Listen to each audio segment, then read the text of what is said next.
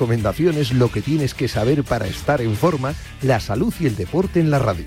Toma nota y cuídate.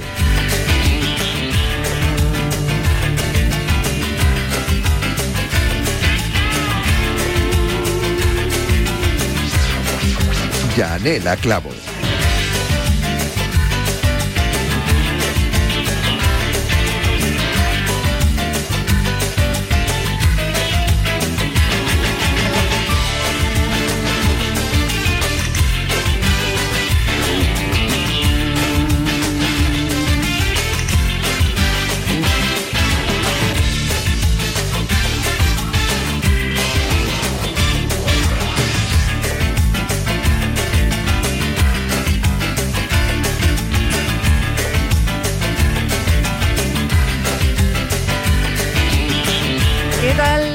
Saludos, muy buenas tardes, bienvenidos a Cuídate. Hablamos de salud en Radio Marca todos los días a las 3 de la tarde, ya lo sabes, pero yo te lo anuncio igualmente. Por si acabas de conectarte a Radio Marca, nos descubres ahora y dices, anda, tienen un programa de salud, de salud, sí, todos los días, de lunes a viernes, con Cuídate.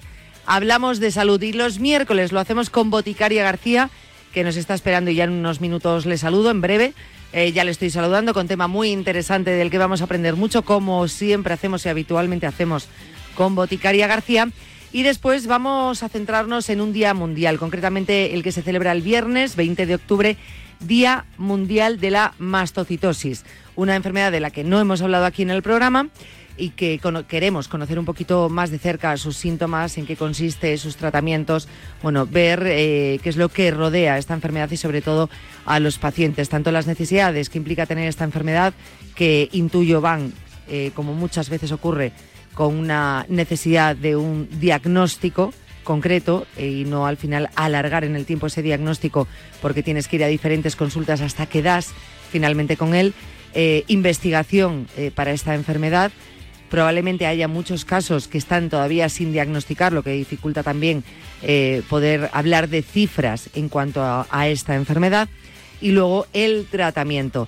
De todo ello hablaremos eh, con Eugenia, la secretaria de la Asociación Española de Mastocitosis aquí en España, que como digo celebra su Día Mundial el próximo viernes 20 eh, de octubre.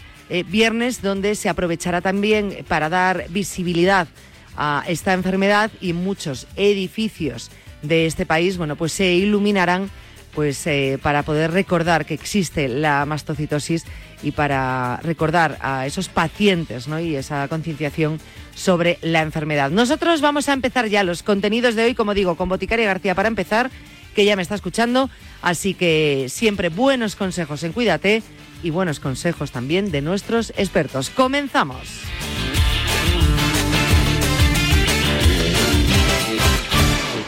Habrá que ayudar a lograr el progreso, porque no es lo mismo prestado que alguien te ayude a tener un hogar. En Bankinter rompemos las reglas y lanzamos la hipoteca dual, una hipoteca revolucionaria que combina el interés variable y fijo a la vez, en la proporción que tú elijas y desde el primer día. Infórmate en bankinter.com. A ese dolor de espalda que no te deja hacer deporte o a ese dolor de cabeza que te hace difícil trabajar, ni agua. Ibudol, el primer ibuprofeno bebible en stick pack para aliviar el dolor. También Ibudol en comprimidos. Adultos y niños a partir de 12 años. Al dolor, Ibudol. Tenía que ser de Kern Pharma. Lea las instrucciones de este medicamento y consulte al farmacéutico.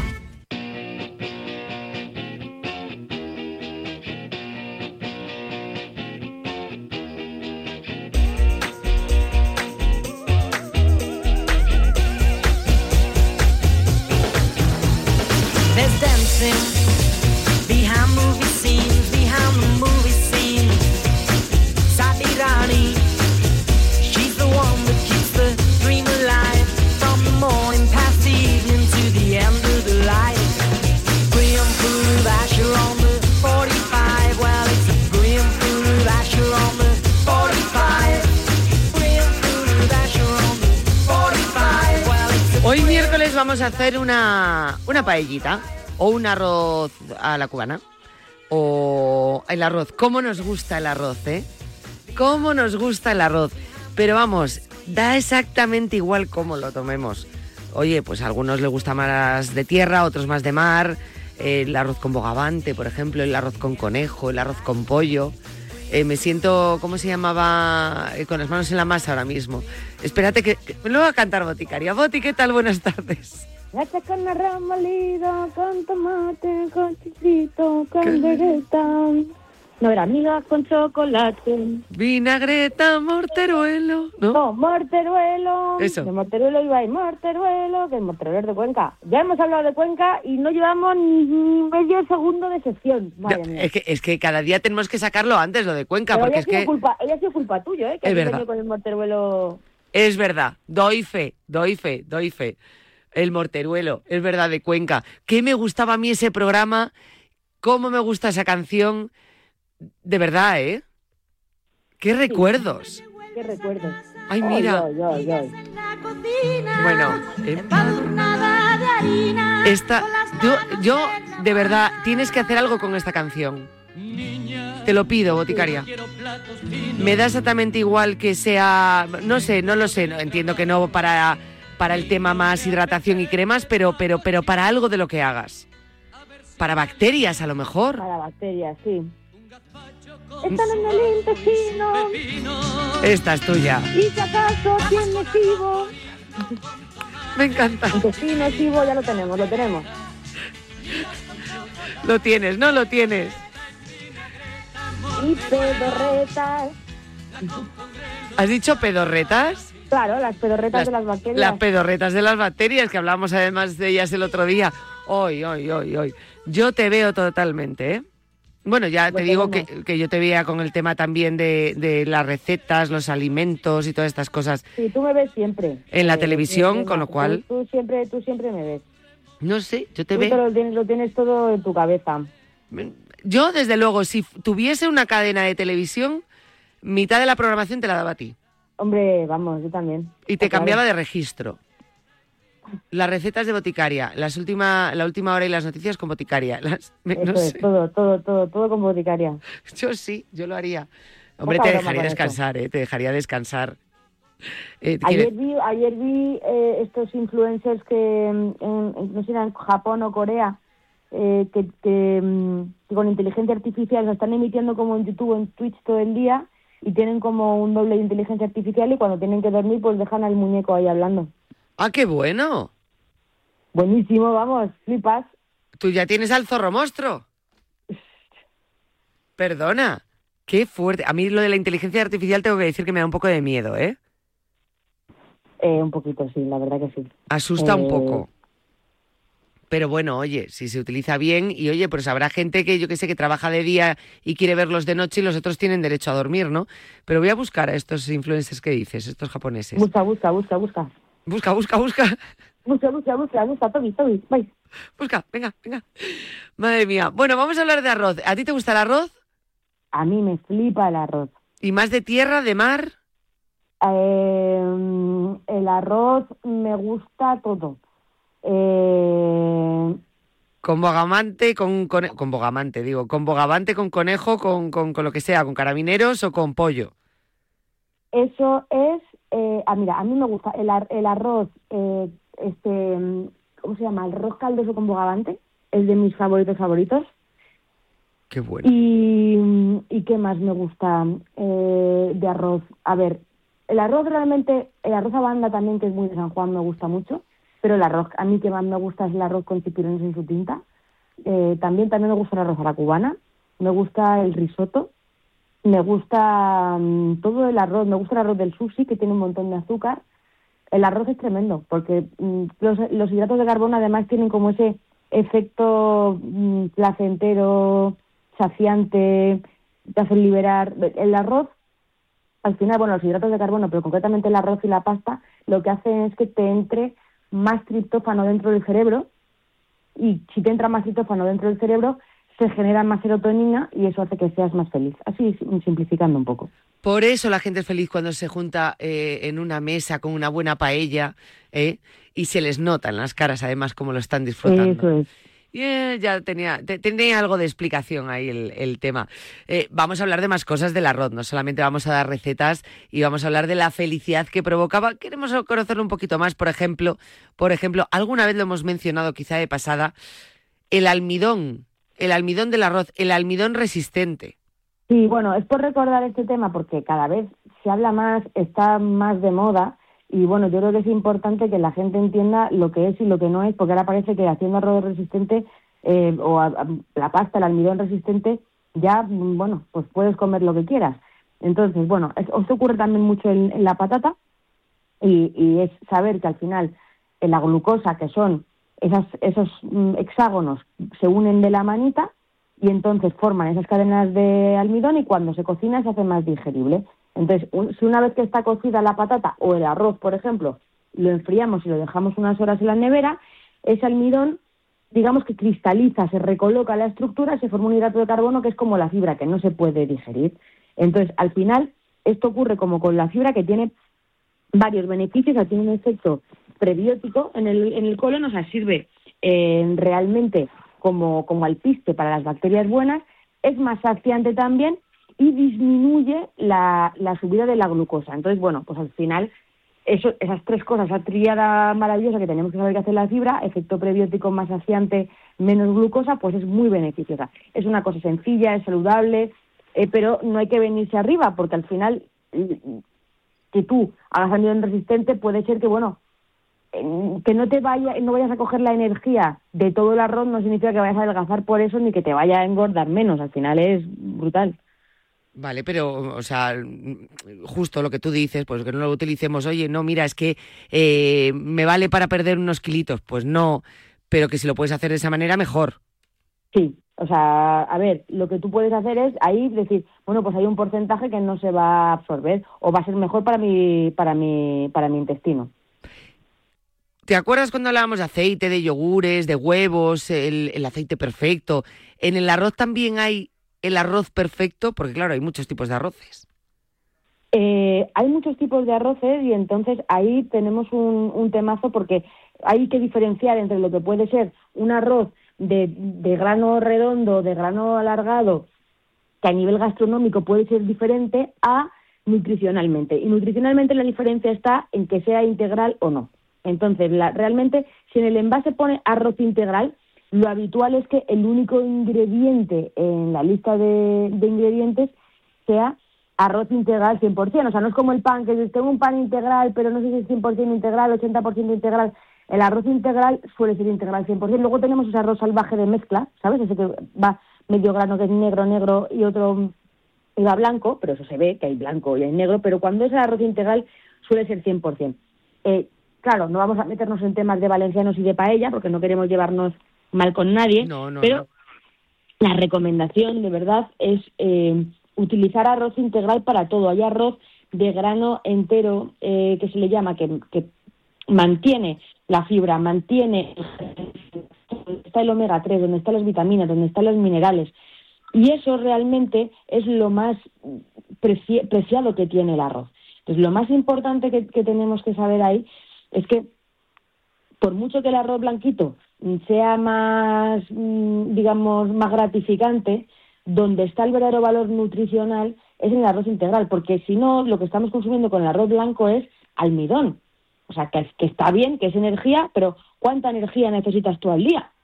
Claro. Realmente tú no necesitas, eh, tú no necesitas tanta, tanta energía, porque tú, si estás sentada como yo, que estamos sentados ahora mismo, o sea, tenemos un problema y bueno, esto es una cosa que, que, merece la pena eh, comentarla porque realmente eh, estamos tomando más hidratos de carbono de los que de los que deberíamos. Y esto, hay mucha gente que dice, ay, es que eh, mm, las proteínas, o sea, realmente en nuestra dieta, yo no voy a decir que, que tengamos que hacer una dieta hiperproteica, ni muchísimo menos, pero sí que estamos tomando ahora mismo más hidratos de carbono de los que necesitamos, porque los hidratos de carbono lo que nos proporcionan es principalmente la energía, ¿vale? Y si nosotros no estamos haciendo una actividad física muy elevada, no necesitamos tomar tanta energía como estamos, como estamos consumiendo. Y eso, de verdad que lo tendríamos que tener en cuenta, que la gente no tenga tanto miedo a las proteínas, porque si una persona está sana, y no tiene problemas de riñón, porque tome un poquito más de proteína, es decir, porque tomes un poco más de pollo y un poco menos, de arroz, o sea, el problema está en que nos cascamos unos platos de pasta como si fuéramos a echar a correr o entrenáramos atletismo y no hacemos eso, estamos sentados delante del ordenador. Ya te digo, y tanto, cuando tomas arroz, tomas un buen plato de arroz o un buen plato de, de espaguetis o un buen plato y al final por lo que tú dices depende oye pues es que si no nos movemos tanto al día por mucho que nos movamos hagamos algo de ejercicio pues no, te, no necesitamos tanto. Hay muchas preguntas que nos podemos hacer eh, sobre eh, el arroz y al respecto. Por ejemplo, por ejemplo, ¿el arroz tiene arsénico? Es una gran pregunta. ¿Has visto? Si es que me las preparo de una manera. Vamos las, las preparas que... que... Mira. Eh, yo creo que hay una cosa que es que hay palabras que suenan como fatal, ¿no? Y arsénico es una de ellas y tiene muchísima mm, como dice arsénico y ya todo el mundo como que como que como que se asusta por no decir otra palabra. Es que arsénico lo primero que te viene a la cabeza, hay un momento que te viene a la cabeza eh, esto es la CIA y hay y, y hay un espía por ahí y veneno. Vamos a ver, ¿el arroz tiene arsénico? Pues mira, es cierto que en suelos donde hay una concentración elevada de arsénico, zonas de, de, la tierra, ese mineral lo puede absorber el arroz, que además, sabe, como sabes, el arroz se planta con muchísimo agua y entonces se puede absorber. El arroz, por, por su tipo de por su tipo de cultivo, por sus características, puede absorber más arsénico que otros cereales. O sea, a lo mejor, yo qué sé, puede, puede crecer el trigo y el trigo absorbe menos arsénico que el arroz, a, igual, a igual arroz, ¿sabes? A, a, igual, igual arsénico en esa, en, en esa tierra.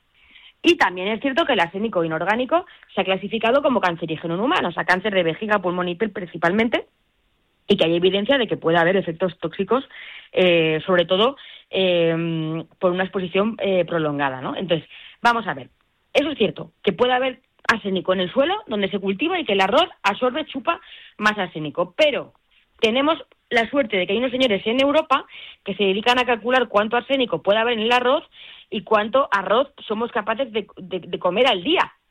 Porque, ¿sabes? Vale, puede estar, pero ¿cuánto arroz vas a comer al día? ¿O cuántas cosas con arroz vas a comer al día? ¿O cuántos alimentos que pueden tener arsénico eh, puedes comer al día? Y, y claro, o sea, no se calcula solo el arroz, sino también puede haber en los lácteos, también puede haber en los cereales, o sea, pueden tener menos arsénico, pero todo va sumando.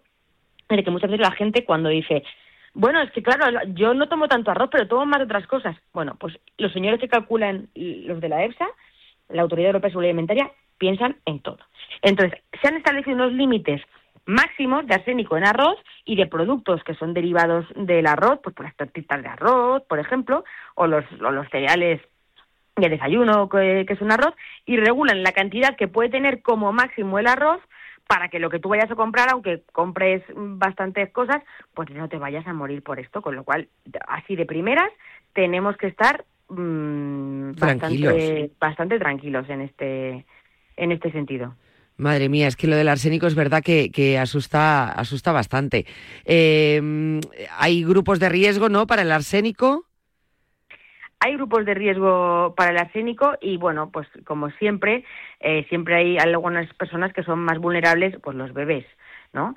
Eh, los bebés porque el sistema, su sistema, es, su organismo es más inmaduro y entonces si se les ofrece de manera desproporcionada productos que tienen mucho arsénico pueden ser más susceptibles a la toxicidad.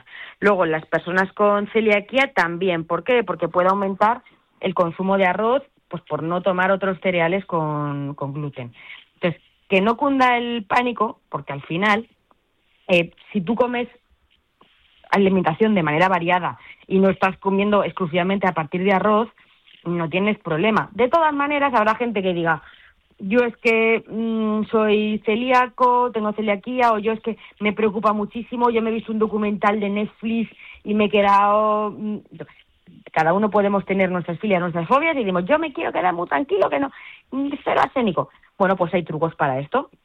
Y vamos a dar tres trucos para disminuir el arsénico inorgánico al cocinar el arroz, aunque insisto, no hace falta, no hace falta porque el arroz ya está, que consumimos ya es seguro. Pero si alguien quiere saber cómo lavar bien el arroz, primero, el primer truco es dejar el arroz en remojo la noche anterior, porque ya hemos dicho que el agua el arsénico se vehiculiza por el agua, entonces parte de ese mineral ya se va a quedar en el agua. Tú lo pones en remojo y parte de ese arsénico se va a quedar en el agua que tú luego vas a tirar. Otra cosa que puedes hacer es lavar el arroz hasta que el agua salga claro. Entonces, cuando lavas el arroz se queda esa agua blanquilla, ¿no? Bueno, pues si tú lavas y lavas y lavas el arroz, puedes eliminar hasta el 28% del arsénico inorgánico, ¿vale?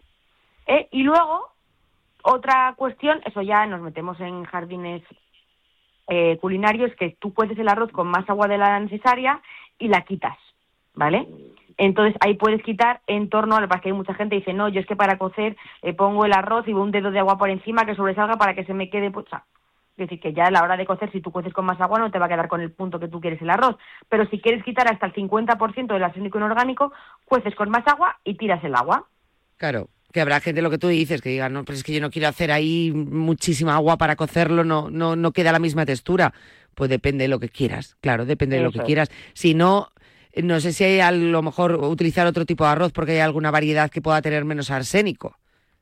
Pues mira, realmente eh, hay estudios que en los que se ha visto que hay variedades en las que tienen concentraciones que son menores de arsénico, de arsénico inorgánico. Eso es importante porque, bueno, pues dices, oye, mira, pues me dedico, o sea, me, decanto por estos. Basmati y, el arroz yasmín tienen concentraciones más bajas que eh, otros tipos de arroz. Entonces, bueno, pues mira, que quien le preocupe o quien diga, oye, pues es que tengo problemas intestinales y quiero estar más tranquilo, pues puede comprar estas variedades. Pero, en resumen, ¿hay que preocuparse? No, no hay que preocuparse. Yo lo que le diría a la gente es que no hay que preocuparse, pero que recordemos, ponemos en remojo el arroz la noche anterior, lavamos el arroz hasta que el agua salga clara y cocemos con más agua. Los tres trucos o, o sea, que se, se, venden por separado, como los muñecos, o todos a la vez, y con eso ya pues te quedas más tranquilo si tienes algún problema intestinal o si tienes, dices, oye, es que es para mi bebé que es pequeño, que... Pero bueno, ya sabemos que los bebés a partir de los seis meses pueden comer prácticamente, prácticamente no todos, pero prácticamente todos los alimentos. Entonces, pues tú vas a cocer arroz para tu bebé de seis meses, pues lavarlo especialmente, pues es lo mejor que puedes hacer. Pues mira, pues ya está, tener esa higiene con el arroz y, listo, pero que sin más preocupación y, nada, que nadie se asuste por la palabra arsénico. Em, fíjate, otra de las preguntas respecto al arroz, y esta me interesa bastante, habrá muchos padres que también le interese. El arroz este precocinado que venden, que es, viene en una tarrina, que lo metes en el microondas un minuto y listo, ¿este arroz qué tal es? Bueno, pues esa es una pregunta muy buena porque tendemos a pensar que todas las cosas que vienen ya envasadas o prefabricadas son malas, ¿no? Cierto. Y dices, uy, eso que viene ahí envasado, eso no puede, eso no puede ser bueno. Bueno, pues esto que hace muchos años ya que está en, el mercado y que genera reticencias, para mí es uno de los recursos más apañados que existen. De hecho, el otro día lo, lo puse en redes sociales y había mucha gente que decía, no se tarda nada en cocer el arroz. No se tarda nada, pero se tarda más. O sea, cuando hay días que como yo, por ejemplo, no hablo por nadie, hablo por mí, llego a casa y tengo 15 minutos entre que suelto una maleta, me cojo otra cosa y me voy, no es lo mismo tener un vasito de arroz que lo metes en el micro, lo calientas y lo tienes, a tenerte que poner a, cocer arroz. O sea, realmente, mm, objetivamente no es igual. ¿Que es más barato lo otro? Sí, pero que es un recurso, vamos, es fantástico, no solo de arroz, también hay de quinoa, o sea, hay de más cereales. ¿Qué hacemos para que sea un buen recurso? Pues que principalmente cuando veamos la lista de ingredientes nos fijamos, ingredientes, agua, va a ser el primer ingrediente que no. Es que es agua, claro, porque cuando tú cueces arroz se hincha, principalmente es agua, ya estás tomando el producto completo. Y después arroz integral, que, que el segundo ingrediente sea arroz integral y tenemos tarrinas de 97% de arroz integral. Es decir, si un 97% de lo que tú te comes es arroz integral, pues queda poco espacio. Hay algunas tarrinas que son con aceite de oliva, otras de girasol. Había gente que me decía el otro día en Instagram, es que viene en bote tiene harina refinada. Vamos a ver, tiene harina refinada, aceite de girasol. Vale, primero, el aceite de girasol no es el demonio, no es el aceite de oliva virgen, pero no es el demonio, no es una grasa trans, no pasa nada. Y segundo, estamos hablando de que llevan un 97%, muchos de ellos los buenos que tenemos que comprar, 97% de arroz. ¿Y cuánto aceite de girasol puede llevar? Pues caso real, un 1,8%. Que te vas a tomar una tarrina de arroz que tiene Mm, cuántos gramos, ¿qué te vas a tomar? ¿Dos gramos de aceite de, dos gramos de aceite de girasol? Ningún problema si la encontramos de aceite de oliva bien, si no, O sea, que no es lo mismo alinearte una ensalada con aceite de girasol o freírte una tortilla de patata, unas croquetas que hay mucho aceite, a Claro. tomar un simplemente con esa función de ese aceite de girasol que es que el arroz esté suelto y que sea un poquito más sabroso. Punto. Entonces, bueno, no, no, es, no es ningún problema. A mí me parece un recurso fantástico. ¿Por qué? Pues porque si yo tengo 15 minutos entre que llego de casa, suelto una maleta y cojo otra cosa y me puedo hacer, puedo coger una, una tarrina de arroz integral que le pongo una lata de atún, unos tomatitos cherry, un queso de Burgos y me acabo de hacer una ensalada, vamos, una ensalada, en la ensalada no tiene nada porque más que tiene el, el tomate, pero que me hago un plato en el que le estoy metiendo proteína, arroz integral y unas hortalizas, le puedo poner un poco de lechuga, le puedo poner un poco de, de, de pepino o de, o de pimiento crudo y me hago, bueno, pues un plato chulo, como lo podría hacer también con los garbanzos, por ejemplo, estoy dando un recurso a la gente para que se come un arroz integral con tomate, con pimientos y con atún, en vez de decir me caliento una pizza o me caliento una lasaña precocinada, que va a ser mucho peor, o me como un sándwich de, pan de molde blanco con jamón de york que no existe y un queso fundido, que a saber qué lleva ese queso, es decir, es una alternativa saludable. Y yo todo lo que sea poder ofrecer una alternativa saludable, me parece mucho mejor. ¿Que hay cosas mejores? Sí, pero vamos, a mí me parece estupendo. Sí, que no es para tanto y que luego a lo mejor con otras cosas no lo miramos tanto y simplemente por venir empaquetado o envasado ya dices, uy, esto peligro. Pues no, chico, no todo tiene peligro lo que va envasado y, y luego repito, o sea, luego a lo mejor te estás comiendo otras cosas que ahí sí que deberías mirar eh, un poquito más lo que estás comiendo. Por ejemplo, eh, viendo alternativas saludables que estabas diciendo, no sé si las tortitas de arroz, que ahora también está muy de moda, que te las llevas a veces al trabajo una tortita de arroz y dices, bueno, venga, para pasar la media mañana, ¿estas son saludables realmente Bueno, pues vamos a ver, depende. Hay tortitas que sí, tortitas que no, porque hay tortitas que van envueltas en chocolate también, maravilloso. Entonces, ¿qué tortitas son las que sí? Pues las más básicas, las que solo tienen un ingrediente o dos. O sea, por ejemplo, hay tortitas que solo son, Yanela, arroz integral 100%. O sea, hay tortitas en, en el súper que pone arroz integral 100%. ¿Qué es el arroz integral? Hecho la, hecho la, hecho la torta. ¿Qué Ah, qué pasa? Que bueno. bueno, hay gente que se le puede hacer bola a esto que dice, oye, quiero un poquito más de alegría Macarena. Pues arroz integral 99% y sal. Eso está Claro. guay, porque al final un poquito de sal. ¿Y qué, y, qué, qué es mejor? Mm, ¿Tomarte unos risquetos a media mañana o tomarte ese arroz integral que es 99%? Jo, está- vamos, a eso ves, está claro. y tú y, me- y te digo, bueno, ¿y qué es mejor? ¿Tomarte una mandarina o tomarte esto? Bueno, es diferente, un día puedes tomar mandarina, otro día puedes tomar esto, pero si tú te vas a tomar unos doritos o te vas a tomar unos risquetos o te vas a tomar unas galletas príncipe o unas oreo a media mañana, pues es mejor tomar esas esas esas eh, tortitas de, de arroz integral. Entonces, vamos, a mí me parece que sustituyen a, a- siempre van a sustituir a opciones que son menos saludables. Y luego, las que no, bueno, hay tortitas que llevan glutamato, por ejemplo, potenciador del sabor. Hay tortitas que llevan azúcar, que llevan aromas varios, como decíamos, mucho chocolate. Luego hay otras que llevan sabor a queso, a jamón, a setas. Sí. Eh, bueno, hay, hay que ver los ingredientes, pero al final, cuando empiezan a llevar aditivos, saborizantes, eh, también ¿qué hacen? Pues que te gusten más y que comas más. Porque al final tú te tomas unas tortitas de esas 100% integral, con un por- 1% de sal, y te tomas una o dos y dices, ya, para, ya, ya está bien, pero te tomas unas con chocolate o te tomas unas de estas aromatizadas con sabor a queso, con virutas de tal, y a lo mejor te comes medio paquete.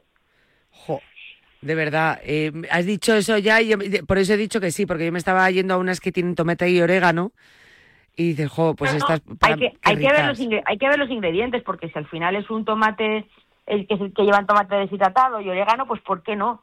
Pero que siempre hay un tema importante que son las cantidades, ¿no? O sea, eh, ya no solo hablar de, vale, la etiqueta, pero ¿cuánto vas a comer? Porque si es súper saludable, pero las lentejas son súper saludables, pero si me tomo tres platos de lentejas, me estoy tomando tres veces la energía que necesito. Y Claro. eso se me va a ir acumulando a algún sitio.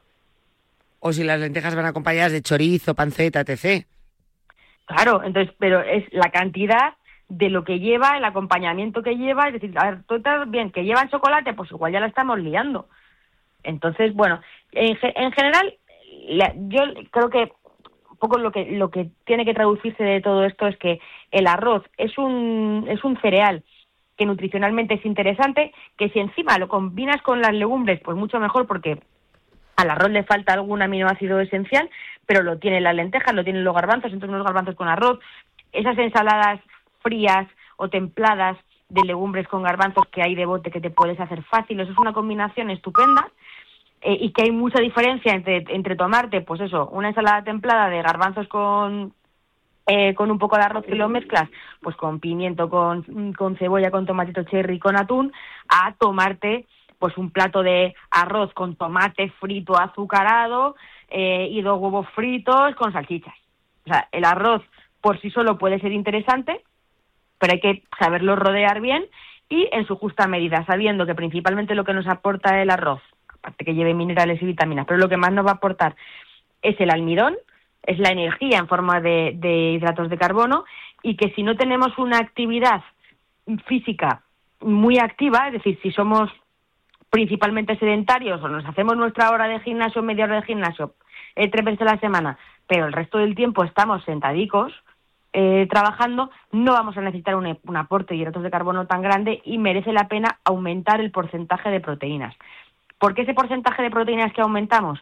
Si vienen esas proteínas, no de unas salchichas, no de una hamburguesa y de unos nuggets, sino que vienen de bueno pues de fuentes de proteínas saludables que ya sabemos que son el pescado, las aves, los huevos, los frutos secos y las legumbres, no se ha visto que haya problemas de daño renal si la proteína viene de una fuente saludable. ¿Cuándo hay problema de dieta hiperproteica daño renal? Bueno, pues cuando hay una predisposición previa y sobre todo cuando la vamos a conseguir esa proteína de carnes ultraprocesadas, o sea, de carnes procesadas, ultraprocesadas o de, de carne roja, eh, porque todos los días estás tomando cantidades industriales de, carne no, no deseable, ¿vale? Pero que no le tengamos miedo a la proteína, que lo que tenemos que a lo que tenemos que tener más miedo es al hidrato de carbono refinado, a comernos medio barra de pan comiendo, eh, macarrones con chorizo y media barra de pan. Ese es el problema, porque lo que nos estamos aportando ahí es una energía que no vamos a gastar. Y pan con pan, comida de tontos, dicen. Eh, muy bien, ahí, me, ahí, te he visto.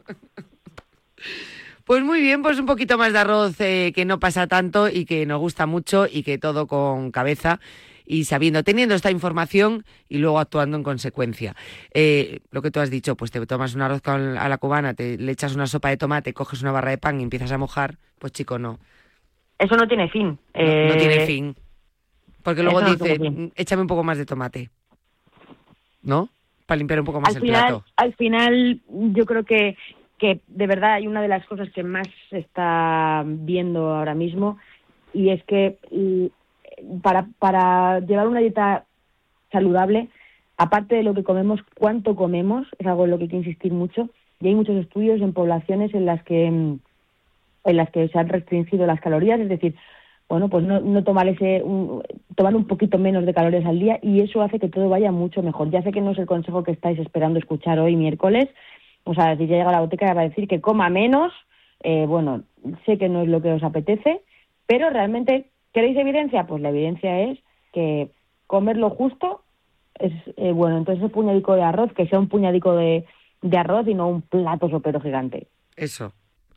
Con mesura, que cuando algo nos gusta nos podemos comer un, pote entero, o sea que con mesura, que es lo importante. Da igual que no sea lo que guste, pero es lo que hay que es lo que hay que divulgar y es lo que hay que decir y es lo que nosotros tenemos que entender y que ver que es por nuestra salud exclusivamente y no porque Boticaria diga, pues ahora os voy a fastidiar el miércoles, no, para nada. Eh, en fin, que nos gusta el arroz. Eh, Boti, nos vemos la próxima semana. Hasta la semana que viene. Un abrazo muy fuerte. Adiós. Las apuestas de goles llegan a la noche de Radio Marca. De domingo a jueves a partir de la una de la madrugada, analizamos las mejores claves y los mejores consejos para apostar con responsabilidad con Pedro Pablo Parrado y Javi Amaro.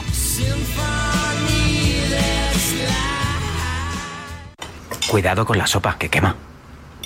Siempre hay alguien que cuida de ti. En Autocontrol, anunciantes, agencias y medios, llevamos 25 años trabajando por una publicidad responsable. Campaña financiada por el Programa de Consumidores 2014-2020 de la Unión Europea. Madrid Criterium vuelve el 29 de octubre a tomar las calles. Las estrellas del pelotón ciclista lucharán por alcanzar la gloria en este espectacular cierre de temporada en un evento abierto al público. Y si tu sueño es conocer a los ciclistas, podrás hacerlo realidad en la firma de autógrafos del día previo a la carrera. Más info en madridcriterium.com. La élite toma Madrid. ¿Qué tal, Susana? ¿Estás bien? Mi madre, que vive sola y se ha vuelto a caer. ¿Por qué no le pones la alarma de Securitas Direct? Aparte de estar protegida en casa, tiene un botón SOS para avisar emergencias. Así te quedarás mucho más tranquila. Protege tu hogar frente a robos y ocupaciones con la alarma de Securitas Direct. Llama ahora al 900 103 104. Radio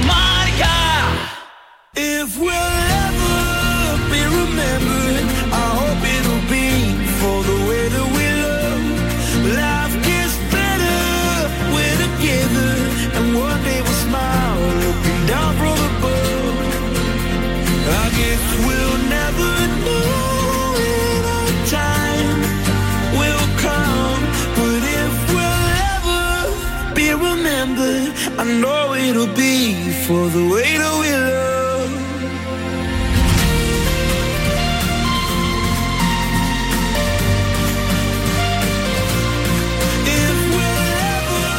Nos adelantamos, nos adelantamos unos días a esa fecha en el calendario que marca el 20 de octubre, el Día Mundial de la Mastocitosis.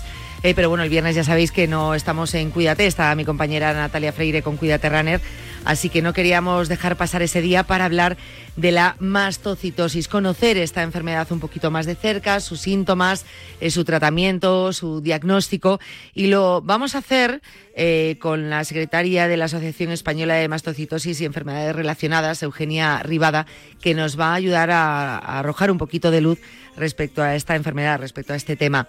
Eugenia Rivada, ¿qué tal? Buenas tardes. Hola, buenas tardes. Eh, muchísimas gracias por, por invitarnos a vuestro programa. No, Es un gracias. placer. Gracias por acompañarnos porque siempre lo digo, o sea, es por un lado nuestra obligación y por otra nuestro deber, eh, pues conocer un poquito más de cerca las, las enfermedades. Enfermedades como, obviamente, y desgraciadamente hay tantas, pues obviamente no todas las hemos podido tratar en el programa y la mastocitosis yo creo que es la primera vez que hablamos de ella.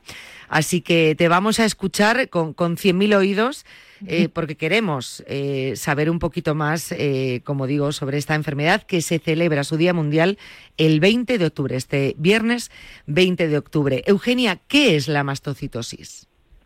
Eh, a ver, la mastocitosis eh, en sí son un grupo de enfermedades raras, ¿no? Porque decimos que es rara precisamente porque la padecen menos de una persona por cada 2.000 habitantes, ¿no? El nombre de mastocitosis viene de una célula que tenemos todos, que es el mastocito.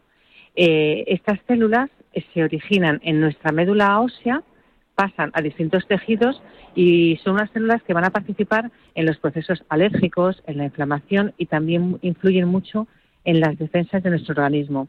En nuestro caso, ¿qué es lo que, qué es lo que pasa para decir que tenemos mastocitosis? Pues es que estas células eh, tenemos un número anormal de mastocitos en nuestro cuerpo. Por eso eh, tenemos, un- por decirlo de alguna manera fácil, este diagnóstico. Vale. ¿Y, cuáles son los síntomas? Los síntomas, eh, bueno, mm, vamos a dividirlos en, dos cosas. Por un lado, esos primeros síntomas que nos pueden hacer sospechar que tenemos mastocitosis y los síntomas cuando tienes ese diagnóstico y queremos conocer cómo se vive la enfermedad. Eh, bueno, un primer diagnóstico para fácil, por decirlo de alguna manera, es si la enfermedad se manifiesta con lesiones en la piel de color rojo violáceo, ¿no? Entonces eso ya te puede llamar la atención y, y de alguna manera sería para que el especialista le, fuera un poquito más fácil el diagnóstico. Pero a veces esto es mucho más complejo que todo esto porque en nuestro caso, aparte de tener las lesiones, a veces tenemos eh, hay dolores de cabeza, hay problemas intestinales y entonces eh, nos van viendo distintos eh, especialistas médicos que cada uno va tratando esa, esa patología, o sea, si nos duele, si tenemos problemas abdominales, el de digestivo, problemas de huesos, el reumatólogo. Entonces, ninguno hace una composición de la enfermedad en su conjunto. Eh, De ahí que su diagnóstico sea, sea muy complicado. Pero en principio, o sea, si hay lesiones en la piel, es lo más fácil para los especialistas el, el diagnosticarlo. O sea, es lo más visible, las lesiones en la piel, pero las lesiones también son internas y por lo que nos estás explicando, como muchas enfermedades, nos volvemos a encontrar con un problema de diagnóstico.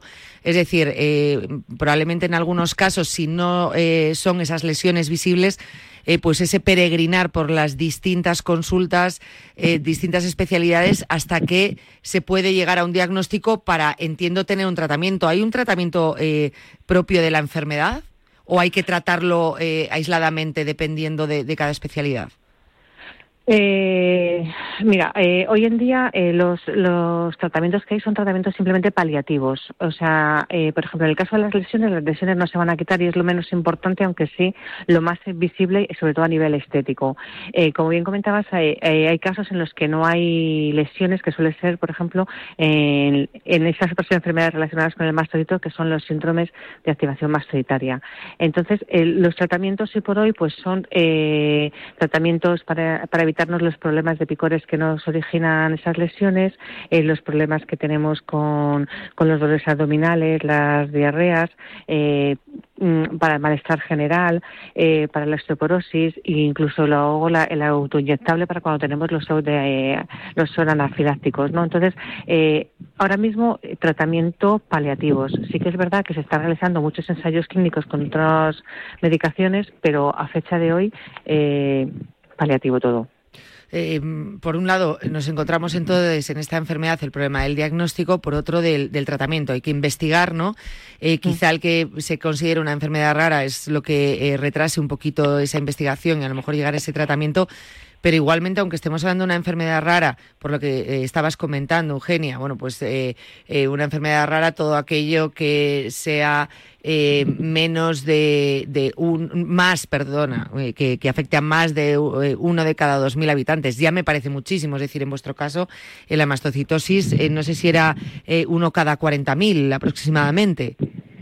Eh, sí, eh, lo que, eh, no sé exactamente el número, pero lo que sí que se sabe es que hay muchos casos que están sin diagnosticar, precisamente por ese peregrinar de, de especialista en especialista y porque no todos los médicos saben diagnosticar. Por eso hay que tener eh, centros especializados que puedan hacer un diagnóstico. Entonces, eh, se está dando cada vez más gente que lleva años con una patología, con unas molestias, con esos dolores de cabeza intensos, con esos dolores abdominales y, sin embargo, siguen sin estar diagnosticados. Entonces, afortunadamente, con la creación del centro de referencia, se va consiguiendo eh, que por lo menos tengan un, un diagnóstico propicio. O sea, que hay muchos casos que pueden estar sin diagnosticar, lo que eso vari- haría variar la- las cifras.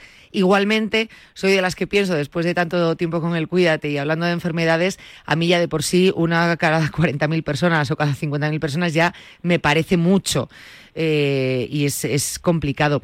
Eh, me gustaría saber, Eugenia, eh, si de algún modo vuestra vida, vuestra rutina, eh, eh, la rutina de los pacientes con mastocitosis, se ve afectada. Eh, sí, sí, perdona, sí. Depende de cada caso, porque como hemos comentado, es un grupo de enfermedades, entonces no a todo el mundo le afecta igual. Pero pero sí que sí que hay gente que tiene que pedir la discapacidad porque no puede no puede seguir un ritmo normal en su trabajo. Eh, hay muchas ausencias eh, por visitas médicas.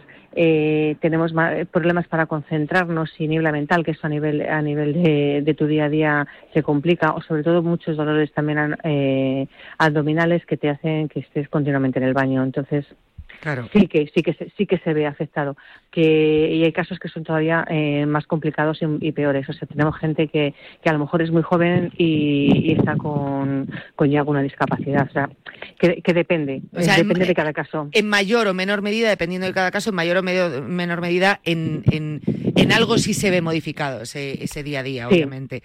Eh, qué complicado es. No sé si tenéis datos o, o sabéis si, bueno, pues es una enfermedad que, que da la cara muy temprano o, o depende también de cada caso. Hay personas que en edad adulta, otras en niños. Es, es algo complicado ahora poder dar esos datos. Eh, datos como tal no tenemos. Eh, ahí la enfermedad se puede manifestar directamente eh, al nacer. O sea, hay niños que han nacido ya con alguna lesión en la, en la piel y suelen ser eh, casos en los que cuando se da en edad muy temprana el pronóstico al final eh, suele ser mejor, ¿no? Eh, pero puede surgir en cualquier momento de, nuestra vida, ¿no? O sea, eh, te puede surgir en edad adulta, en la adolescencia, eh, cuando tienes ya 70 años, o sea, que es que da, da igual, o sea, puede aparecer en cualquier momento. ¿Y hay factores de riesgo que hagan a personas ser más propensas a padecer esta enfermedad? No sé si bien por vía hereditaria, eh, pues no sé si factores ambientales que eh, hagan propensa a una persona a esta enfermedad o tampoco se conoce. Claro, repetimos que, todos estos datos estamos hablando de una enfermedad rara que a lo mejor no por su incidencia y sí por su infradiagnóstico. Eh, claro, no. El tema son los especialistas aquí los que más nos podrían comentar sobre a- al respecto. Eh, a día de hoy no es un, lo que hay casos familiares, porque sí que los hay, pero no es hereditaria. Debe haber algún componente genético que, que sea que sea más propicio a que tengamos la enfermedad, pero no siguen investigando. Hay que la verdad investigar. es que sí, hay que seguir investigando, hay que apoyar la investigación, que Claro. nosotros desde nuestra entidad eh, así hacemos con los grupos, eh, sobre todo del Centro de Referencia y del Centro de Investigación del Cáncer de Salamanca, pero hay que, hay que apoyar con la investigación, es la única manera que tenemos de, de poder dar una respuesta a esta enfermedad. Es lo que tú dices, lo complicado eh, realmente, Eugenia, de, las enfermedades muchas veces, ¿no? Cuando no se tiene datos, investigación, por tanto un tratamiento, estabas comentando, ahora mismo los tratamientos que existen para la mastocitosis son paliativos, ¿no? Eh, con lo que ello implica. Eh, desde tu experiencia y, y lo que sabes sobre esta enfermedad, Eugenia, por ejemplo, eh, las, lesionio- las lesiones cutáneas que, a las que refieres, ¿son lesiones que pueden aparecer y desaparecer con ese tratamiento paliativo y de repente volver a aparecer? Porque obviamente estamos hablando de una enfermedad que no tiene cura por el momento, ¿no? Que hay que ir viviendo con ese tratamiento paliativo. Eh, ¿Aparecen y desaparecen o, las, o una vez aparecen no desaparecen? ¿Pueden afectar menos o picar menos pero están en la piel? Eh, en principio, si te aparecen y se, y se quedan contigo, ahí están. Las, las tienes ya siempre. Eh, se activan más, además, eh, si te da el calor o los cambios de temperatura o cuando uno se ducha, esa, esa temperatura cuando, que se concentra en el baño hace que esas lesiones se pongan más, más intensas, más rojas. Entonces, en principio, las lesiones cuando te salen se, ya se quedan. Eh, puede ser que a lo mejor con los, con los años esas lesiones se difuminen un poquito, un poquito más, pero en regla general no. Otra cosa diferente a lo mejor es en los niños, que sí que suelen mejorar porque hay niños que lo que tienen son ampollas grandes en todo su cuerpo y esas ampollas a lo mejor a lo largo de los años se convierten más en, más en lesiones, más que, eh, más que el abultamiento que, que tienen pero normalmente las lesiones que te van saliendo se, se van quedando en tu piel. Y además no hay nada que controle su proliferación, o sea, eh, salen cuando ellas quieren y, y- y se alojan contigo y viven contigo. Madre mía, qué, complicado es, ¿eh? qué complicado es todo esto. Y repito, cuando mm, se complica lo del diagnóstico y se complica el, tratamiento precisamente por la, por la investigación. Eh, eh, tú eres secretaria de la Asociación Española de Mastocitosis y Enfermedades Relacionadas. Eh, me gustaría eh, decir a los oyentes, bueno, pues si a lo mejor se reconocen alguno de estos síntomas, si ha empezado o va a empezar ese peregrinar por consultas, pero le suena alguno de los síntomas que está diciendo Eugenia y quiere de repente buscar información, vosotros en la asociación tenéis una, una página web eh, que vais a estrenar eh, precisamente o vais a eh, reestrenar porque ya la teníais, eh, pero, pero bueno, la habéis actualizado este viernes 20 de octubre, ¿verdad? Por el Día Mundial. Sí, exactamente. La página web de la asociación lleva funcionando ya unos cuantos años, pero bueno, hemos decidido que había que modificar y reestructurarla un poquito y ha coincidido justo que como tenemos el Día Internacional ya aquí eh, dentro de dos días, pues vamos a aprovechar otra vez a relanzarla. Eh, yo espero que, que, guste, que dé, que permita, lógicamente, a aquellos que aún no les han diagnosticado y se, y se ven identificados con, con esta enfermedad o que creen que pudieran tenerlo, que contacten con, con la asociación y, y en la medida que nosotros podamos darles ese, esa ayuda y ese apoyo. que es bastante, ¿no? Porque muchas veces, pues lo que estábamos diciendo, eh, ya no solo es que tengas eh, un diagnóstico, entonces compartas, ¿no?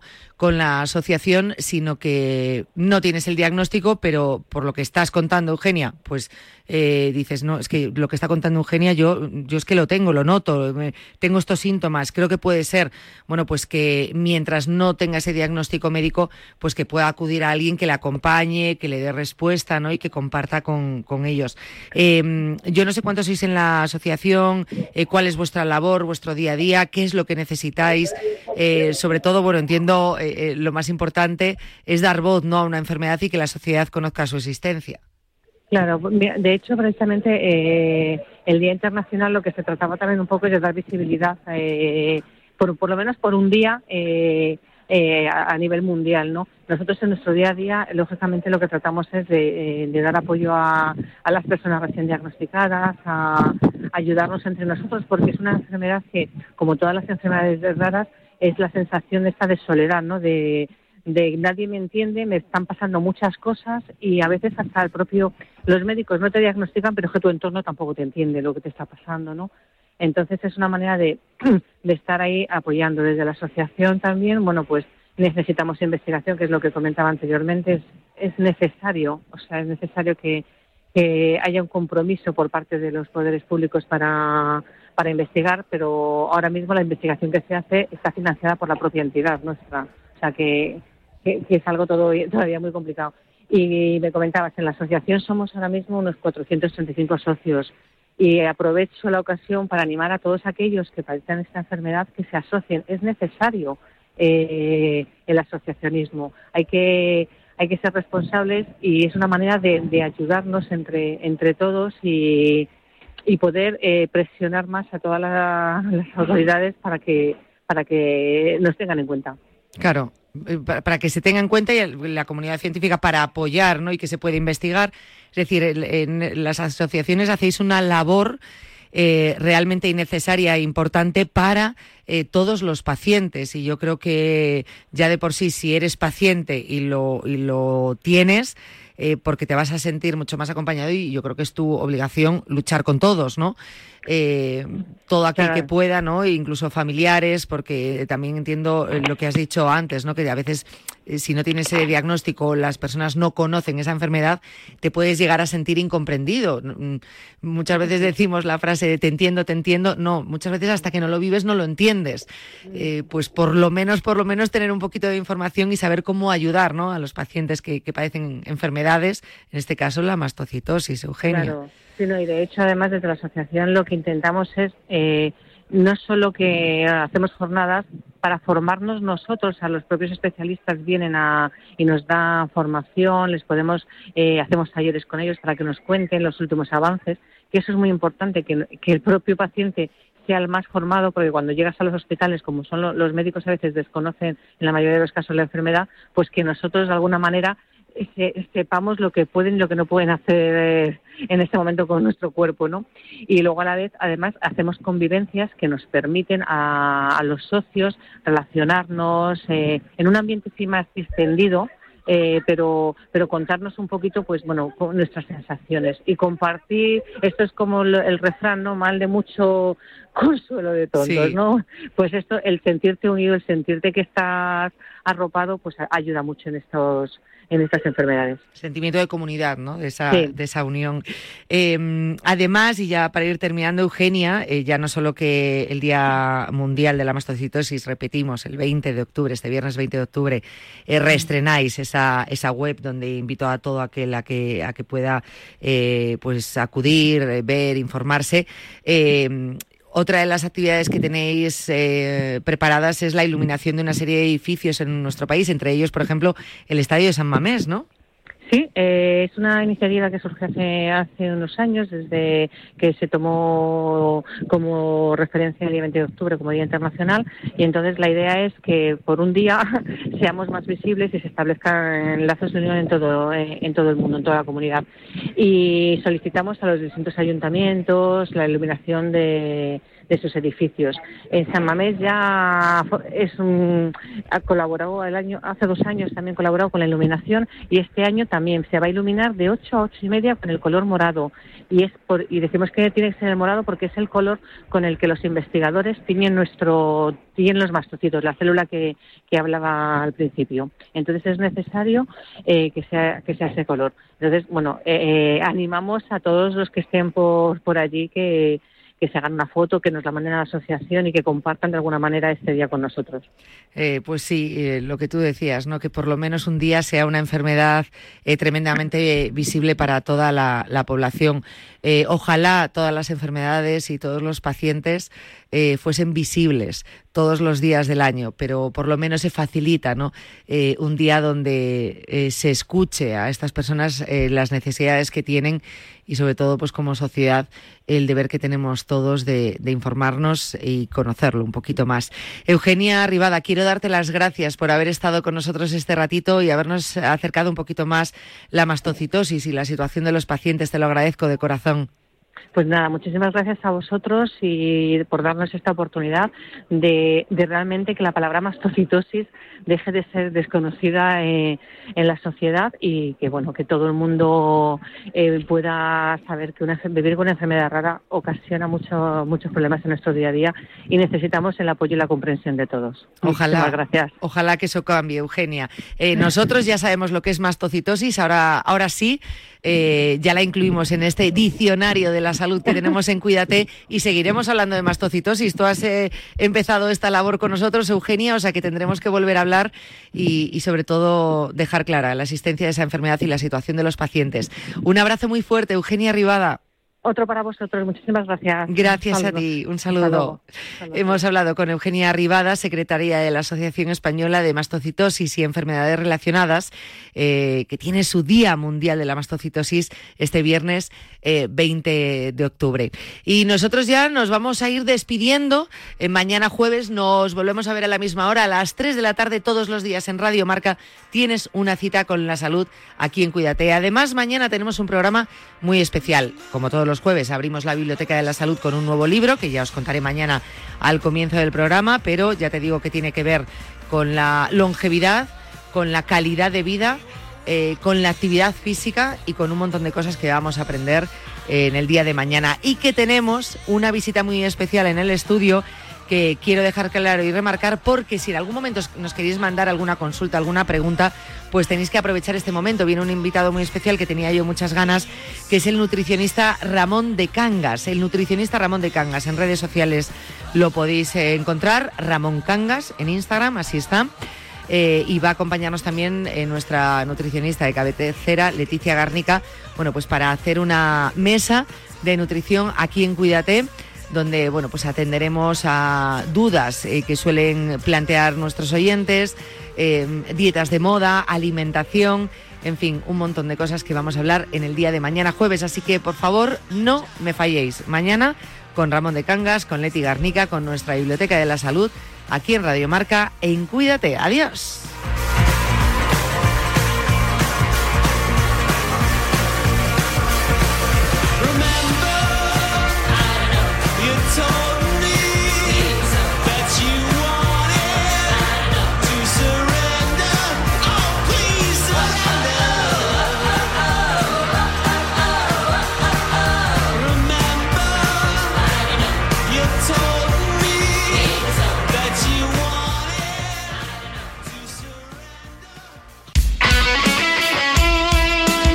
Deporte es nuestro.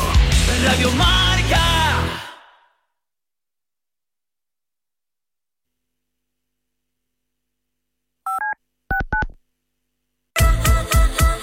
Marcador Europeo vuela cada semana en Radio Marca. Desde las 6 de la tarde a las 11 y media de la noche, el programa con más horas de Champions y Europa League de la radio española. Con Felipe del Campo y el Dream Team de comentaristas: Vero Boquete, Alberto Echogo, Dani García Lara, Milinko Pantic y Pavel Fernández. Marcador Europeo con Felipe del Campo. Buenas noches, buenos goles. Monse, cáncer de mama, 45 años. Escúchame, cáncer. Me has cambiado la vida dos veces. La primera me pillaste desprevenida. Pero uno aprende, ¿sabes? A resistir, a plantarte cara. No has acabado conmigo. Ahora me has hecho más fuerte. Valorar más las pequeñas cosas. He vuelto a sonreír y confiar en la investigación. En CRIS contra el cáncer damos esperanza a miles de personas creando tratamientos innovadores para que su vida no pare. CRIS contra el cáncer. Investigamos. Ganamos. Es mi cuarto. Es mi colega. Es mi dinero. Es mi móvil. Es mi play. Es mi amiga. Es mi elección. Es mi historia. Es mi movida. Es mi mundo. Es mi futuro. Es mi vida. La adolescencia de tus hijos te pondrá a prueba. Descubre cómo disfrutarla. Entra en fat.es. Despierta, San Francisco. ¿Cómo? ¡Que despiertes, hombre! Que de 10 a 11 en Radio Marca todas las mañanas tienes a David Sánchez pinchando con todos los bufanderos. Discoteca Maracaibo, todo lo que puedas imaginar y mucho más. Despierta San Francisco. De lunes a viernes de 10 a 11 en Radio Marca. Sintoniza tu pasión con las voces del deporte.